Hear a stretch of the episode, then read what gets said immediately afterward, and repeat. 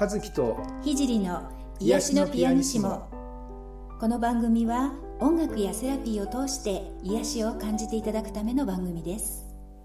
えー、皆さんこんにちは。ピアニストの渡辺和樹です。こんにちは。現実的スピリチュアルセラピストの菊山聖です。はい、えー、癒しのピアニシモ、えー、26回目ですね。ですね。はい。12月になりましたけれども。はい。寒くなってまいりましたがひじさん走ってますか？いやもう走ってます。あのもうちょっと年末に向けてあのいつもちょっとバタバタするので。やっぱり年末忙しくなる。そうですね。やっぱり今年のこう汚れは今年のうちに払いたいという方が多いんじゃないでしょうか。あとね来年良い運をこう掴みたいから今から準備するっていう方も多いと思うので大体12月はちょっと忙しいことが多いですね。そうです。はい。僕らミュージシャンなんかはね、あの逆に最近はあんまり忙しくないんですよ12月そうなんですか、うん。なんか12月ってイベントとかがいやもうねあの、あんまり今そういうのはなないんですか？うんうん。で昔は本当にあのものすごく忙しくて、はいはい。もう家に帰るひ暇もないみたいなもうことでずっとやってたんですけど、はい。ここうんそうだな10年ぐらいかだんだんこう12月ってあの暇になってきて、えー、そうなんですか。逆にその前後11月とか1月とかの方がなんかねなるほど。あの立て込んでたりするんです、うん、だからあのクリスマスとか結構暇にしてた本当りしですか。じゃあ今年ものんびり 過ごされるんですか？のんびりしてますけどうんえーまあ、そんなことででして、えーっとこの番組にいろいろとあのご感想をいただいていて、はいあの今日もいくつかね紹介していきたいんですけどもあのこれはプレゼント応募の時にいただいいただいたた、お便りえーおですかね便りですかね。ありがとうございますはありがとうございます。はい、ではお一人目の感想をご紹介していきたいと思います。ひじりさん、かずきさん、はじめまして、こんにちは。毎週癒しのピアニッシモを楽しみにしています。私は通勤時間の電車内でこれを聞くのが好きで、毎日のように聞いています。ありがとうございます特に先祖ヒーリングが好きで毎日これを聞きながら家族や自分に光が当たっているのをイメージしています疎遠だった親戚から連絡が来たり両親と兄弟が丸くなってきました明らかに家族が変わってきたのをすごく実感していますと。すごいですね。すねごいすごい、えー効果が早く自分でもびっくりしています。おかげさまで毎日ヒーリングをするのが楽しみになっている自分がいます。ありがとうございます。これからもたくさんの必要な方に癒しのピアニッシモが広がっていきますように願っていますというお便りをいただきました。はい、ありがとうございます。ありがとうございます。やこういうお話をね、あのいただくと本当嬉しいですね。はい。通勤時間の電車で聞いてもらってるんですね。いいですね。ね。うん。ちょうどいい感じなのかな。あそうか、ね。30分ぐらいですもんね。ね。大体この番組。はい、ぜひぜひまたね引き続き聞いてみてください。はい。えーではお二人目の感想に行ってみましょうかね。はい、えーこんなご感想いただいています。誘導瞑想 CD プレゼント応募です。こんばんは。毎週木曜日を楽しみにしています。和樹さんの演奏に癒され聖さんの声のトーンに毎回癒されています。ます。癒されますよね。いはい。リクエストなのですが聖さんや和樹さんのパワースポットについてのお話を聞きたいです。今年もあと少しで終わりですね。今年のうちに一度聖さんのサロンにお邪魔したいと思っていますという、えーこれからも応援しています頑張ってくださいはいえっ、とこの方はサロンのえっ、とあのあはいわかりました。お待ちしております。お待ちしております。そうなんですねはい、はい。はい、ありがとうございます。あの聞いていただいてね、こうやってお便りもいただけるのすごい嬉しいです。ありがとうございます。うんはい、えーパワースポットですか？パワースポットね、あの先週もちょっとね、稲荷伏見稲荷大社の話を私させていただいたんですけれども。あれですよね、かず和樹さんもパワースポットね、お好きで、まあ、いろいろ行かれたり。うんそうですね、うん。ま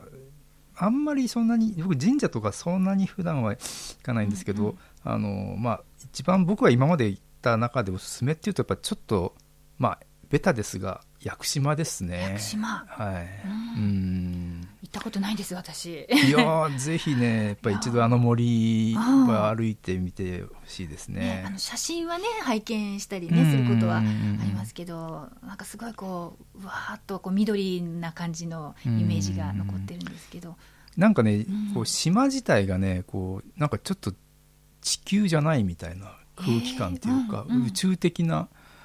感じがなんかそこだけスポンとこう宇宙とつながってるみたいなね、感じがあるんですよね。うん。ああいう感じを受けたのはちょっと屋久島は初めてかな、いろいろ島行ってるけど、はい、そうなんですね。そう。それはえプライベートで行かれたん1回はプライベートで行って、はい、2回目はね仕事絡みで行って演奏もしてきたんですけどね。うん島ねちょっと遠いというかパッとねこう東京からだとこうあのダイレクトに行けないので一回鹿児島まで行って、うん、そこで乗り換えなきゃいけないので、飛行機は、はいはい、ちょっと時間もお金もかかります。ででもなんか行った方はねすごい良かったとかいう方もね多いですよね、うん、何しろあの森の中に入っていくとなんかもう頭の中がこう真っ白になっちゃうっていうかね、うんうん空っぽになる感じ、ね、空っぽになる感じで僕も最初は写真撮りたくて行ったんですよ、はいはいはい、でもカメラ持っててもなんかこう写真撮れないんですよなんかね最初。なんですか、うん、圧倒されて、うん、自然のパワーというか何にもできなくなっちゃうみたいな、うん、最初は。でね、で1回目はだからあの写真的にはなんかあんまりもう印象に残るようなとあんま撮れなかったんだけど、うんうん、2回目はちょっとまあ少しなんていうんですか？対策を練ってというか、少しまあ慣れてきた、はい、屋久島のエネルギーに少し慣れてきたこともあって、まあ、だいぶ取れたんだけど最初はもうなんかねよくなんかんなんかよくわかんない不思議だなな感じ。いいですね、うん、ちょっと体験してみたいですね。そういうこう圧倒的なねエネルギーっていうのちょっと候補にあの 今後のこういろいろね訪ねたい場所はあるんですけどちょっと候補に入れてみたいと思います。そうですね、はい、まあ僕の方はそんな感じですかね。はい、い。やでもねあのパワースポットってほら私なんか割と神社とかこうお寺とか行っちゃうんですけどそういうねもう自然の圧倒的な場所っていうのもやっぱ本当本当の意味でのパワースポットですよね。いや素晴らしいです。ぜひぜひ行きたいと思いますけれども。うん、私の方はあのー、先週ねちょっとあのあの伏見稲荷大社の話をさせていただいてお狐様にあのバカにされた話とかですね ちょっと遊ばれてしまったそう遊ばれちゃったお話をしたんですけれどもあの今日はですねあの、まあ、あの10月にあの京都に行った時にあの、まあ、9か所回った中でですねあの縁結びのね神社があのいくつかあったのでちょっとご紹介しようかなと思ってるんですけれどもあのまあ京都ってもうものすごい数の神社とかお寺とかあるんですけれどもあの縁切り悪縁切りとかね両縁結びっていうあの神社があって女性にはあのとても人気なんですけれども。そう、で私もあのこうクライアントさんからねこうなかなかいい縁とこう出会えないんですけれどもこう M スビどこ行ったらいいですかねとかあの嫌な相手とねこう別れたいのになかなかこう別れてくれないみたいな相談をこう受けることがあってどこに行けばいいですか？ってこう聞かれることがあのたまにあるんですけれどもそういう時にあのおすすめしている神社がですね実は京都にあるんですね。それは、あの安井コンピラ宮っていうあの名前の神社なんですけれどもあの八坂神社いわゆる祇園の八坂神社のあ近くにあるところであの非常にあの悪縁切りで有名な神社なんですねこう大きいこう岩があって穴が開いていてこう願いながらその岩の中をこう往復して通ると願いが叶うとか あの私も毎回あの通ってくるんですけれどもあのあのあります。すごくねあのそこに行ってあの嫌な縁が切れたとか、あのいい出会いがその後あったっていう方結構多いのであのちょっと。あのこんないいのかな 配信とかでおすすめしちゃっていいのかわからないですけど 私はあのすごくいいところであのお願い事を頼まれるとそこに行くようにしています。あとはあの市姫神社っていうね、えー、神社があるんですけれどもここはねほんとちっちゃい神社であの京都駅から私なんかはもうタクシーいつも拾って市姫神社お願いしますって行くとあのすごい近いそんなお金もかからない場所なんですけれどもあの女性の守護の神社なんですねでこう市場商売をしたりとかあ特に女性のこう起業家の後押しとかあとまあ女性は全般あの安産とか、うん、縁結びも全部含めて女性のための神社みたいなところなんですね。ここはあのあの井戸があって、ね、ご神水の井戸があって、え絵馬をかけてその井戸のお水を飲みながら、えー、祈願をすると願いが叶うっていうような、えー、言い伝えがある。すごいあの古くからのね由緒のあるあの神社なんですけれどもそういったとこも今回もね行ってきました。あとはですねあの非常にあの地元の人は知ってるみたいな神社としては粟田神社っていう神社があるんですね。で粟田神社はあの平安神宮のそばにあるんですけれども、まあ、平安神宮はとてもね有名なんですけれども、粟田神社は割とちょっとローカルなのかな知る人ぞ知るっていうところですがあの京都ってこう4つ京都に入る入り口があってそのうちの1つがその粟田粟田口って言ってその粟田神社のそばのところからこう京都に入るルートがあったっていうことで粟田口っていうことで有名な場所だそうなんですけれどもここはですねあのこう梶神社あの抹茶にこう梶神社って言ってこう本殿の他にですねあのちっちゃいあの神社が普通神社に行くとこう大きい本殿のそばにいろんなこう神社っていうのかなこう神様が祀られてるんですけどそこに梶神社って呼ばれてる神社があって梶っていうのはあの鍛冶屋さんの梶ですね。こうとんてんかんとこう、うん、あのあの金物をねこう作ったりする鍛冶なんですけれどもそこであの刀を作ってこう奉納されたりとかするような刀を作っていたっていうご縁からあの悪縁切りのあの何て言うかな悪悪縁切りとか、まあ、そこから良縁でね縁結びっていうことにもなってるようなんですけど、まあ、元はといえば悪縁切りっていうようなご利益があるとこう言われているんですね。でそこも、まあ、今回もちょっと行ってきたんですけれども、あの梶神社自体は非常にこうこじんまりとこう駐車場の横にこう あったりするんですけれどもそこもすごくあの由緒のあるところであのここら辺はあのちょっと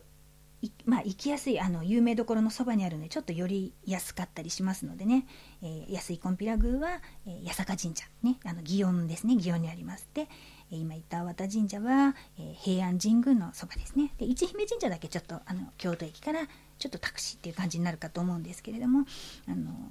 そういった縁結び悪縁切りをね願っている方には是非行ってみたらいいのかなと あの個人的におすすめしたい感じの場所ですね。であの、まあえー、そうですねあの縁ってこうカルマ的なことっていうのがね結構大きいかなと思ってあのソウルメイトいわゆるソウルメイトと言われる存在なんかは最初からある程度ねこう決まってることが多いのかなっていうのがすごく私の印象にはすごくあるんですね。和樹さんもね奥様とこう出会ったのなんかね、ね、もうあってすぐすぐすぐ分かりますよ、うん。うん、そういうことが多いと思うのであの神社にお参りに行ったらソウルメイトに会えるかっていうとまあそうそういうふうに はねこうちょっと捉えられないと思うんですが、あのソウルメイトいわゆるソウルメイトではなくてもこう同じぐらいのこう学びをしている、ね、同じ、うん、レベルにいるっていうのかな同じような、うん、学びをしている同じような立ち位置にいる、うん、相手とね今世からまた縁をつないでいくっていうのもすごい素晴らしいことだと思うしそういった相手と、うん、新しい縁をつなぎたいっていうにはあのこういった神社とかでねこう気持ちを切り替えてやっていくっていうのはすごくいいことなのかなって思いますね。であと、えー、逆にこう嫌な縁こう悪縁っていうかね あの、もうそういう縁も実はカルマ的にこう最初から決まってるケースが多いようにこう見受けられるんですね。こうあの人も過去生でこういろいろあった相手とまた出会っちゃったよ。会った瞬間からすごく嫌とか嫌いみたいな相手もね結構いると思うんであのまあそれをねこうどうスルーしていくかっていうのは、まあ、一つのコツがいると思うんですけれども一つにはまあそういう神社とかでこうお参りをして自分の中でこうけりをつけるっていうのかな自分の気持ちの中で、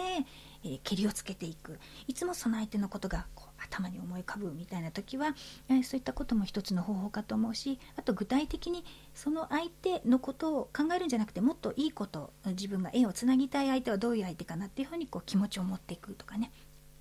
そういったあ風にしていくと、うんまあ、縁が完璧に切れるかどうかはちょっとそれこそ、あのー、ね、神のみぞ知るなんですけれども、えー、自分はこの世的には生きやすくなるのかなと思いますので、まあ、上手にそういったね悪縁切りの、えー、神社にお祈りをしたりとかそういったことも、うん、一つの方法として行いながら、え自分の気持ちを、え良い方に良い良い方にっていうのかな望む方向にこう気持ちを向けていくっていうようなことをこう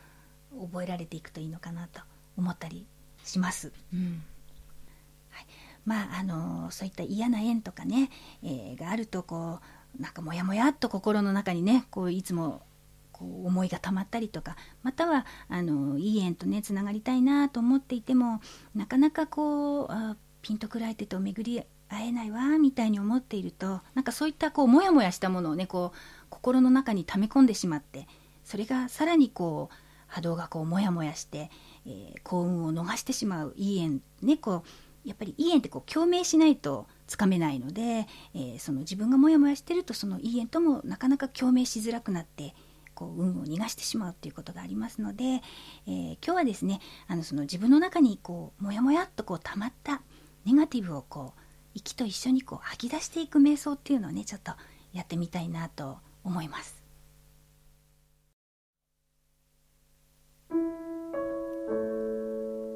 あなたは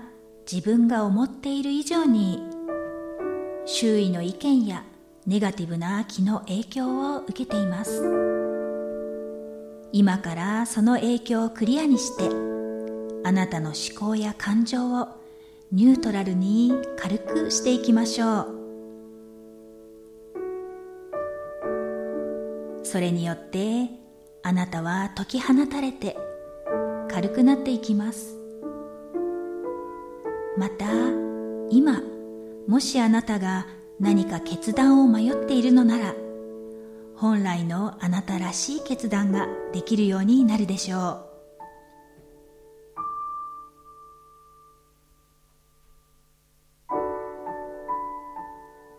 ではまず姿勢を整えましょう。椅子に座ったり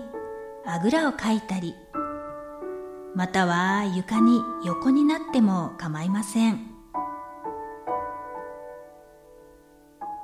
背筋をスーッと伸ばして椅子に座っている方は足の裏をぴったりと床につけましょう。その姿勢で楽に呼吸をしましょう。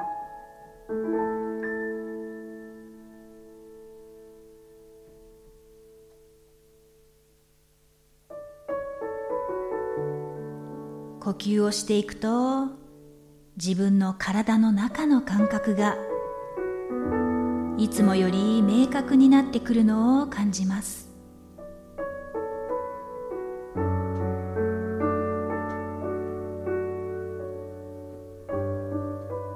ではお腹の付近を意識しましょう。そこにはなんとなくもやもやと溜まっそれを吐く息と一緒にふーっと全部吐き出してしまいましょう。では息を吸って吐きますよ。ふうもう一度息を吸って吐きますよ。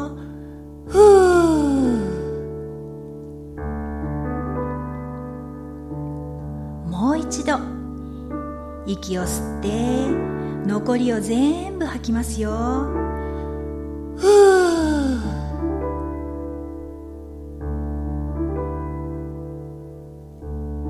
お腹に溜まっていた周囲から受けていた余計な影響が吐き出されてすっきりとなくなりました。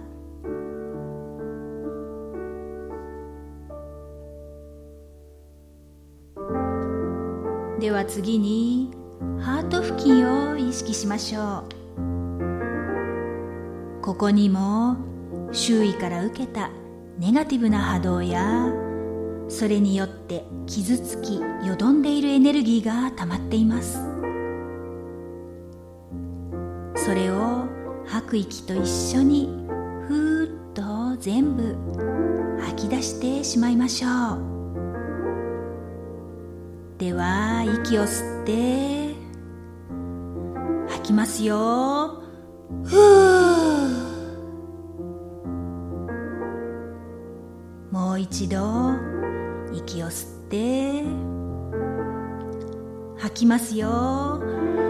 ふー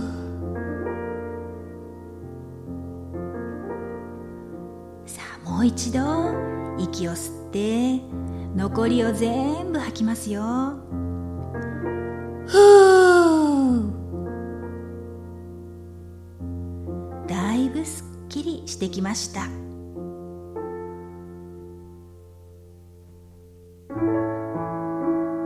今度は体全体を意識してみましょう。体には何億という細胞が生きて存在しています。その一つ一つに溜まっている。ネガティブなエネルギーをこれから全部吐き出しましょう。今度は息を吐くときに全身からいらないものが出ていくとイメージします。どのように出るのかなどは考えずただいらないネガティブなものが全部出ていくとだけ考えて呼吸で吐き出しましょう。では息を吸って吐きますよ。ふ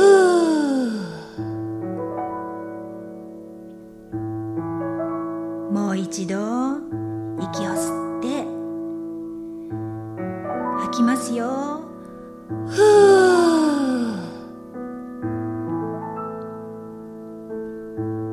うもう一度息を吸って残りを全部吐きますよ。ふう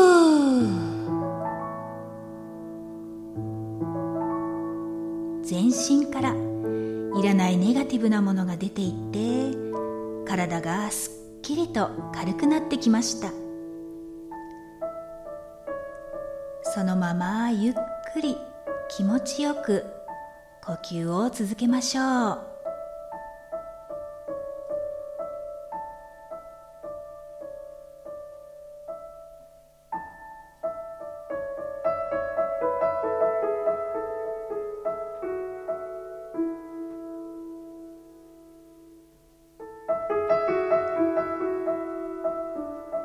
私はいらないものを手放し自由になりました。過去の悪縁や運の悪さもすべてなくなり自由になりました。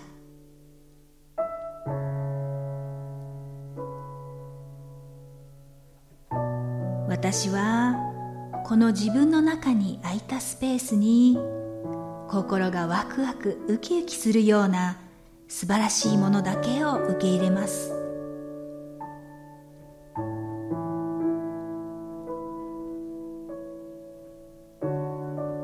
私の未来は明るく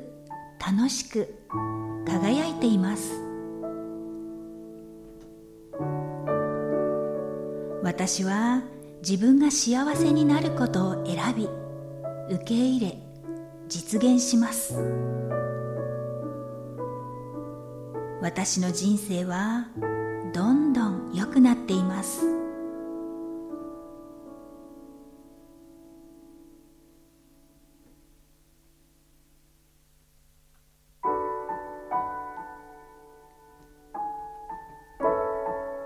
それでは体に意識を戻しましょう。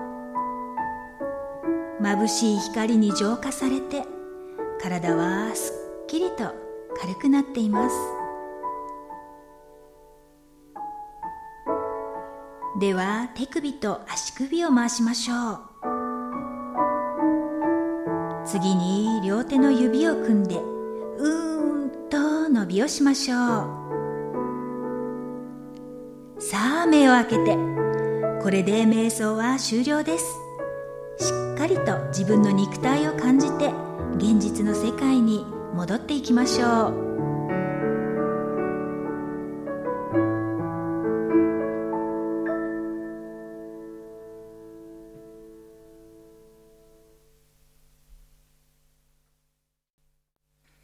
はい、えー、今日の瞑想はいかがだったでしょうか？えっ、ー、と音楽の方もね、ちょっといつもと違うパターンでちょっと工夫をしてみましたけれども、すごい素敵でした。なんかちょっとイメージがこううわーっとこう吹き出るというか湧き上がるような音楽ですごく良かったです。ありがとうございます。あのまあ誰でもねこうもやもやっとしたものがたまることはあのあるので、あのぜひこうふーっと吹き出すっていうのを使いながらねあのすっきりとした自分をね取り戻すために、えー、お使いいただけたらなと思っています。はいそれでは次回はですね、えー、12月の13日になりますね、えー、27回目となりますか、はい、えと内容の方は？はいあの次回もですねちょっとあのパワースポットの話をちょっと続けたいと思ってるんですけれども、あの運をねこう切り開く場所みたいなことについてあのお話できたらなと思っています。はい、えー、それでは皆様次回もお楽しみに。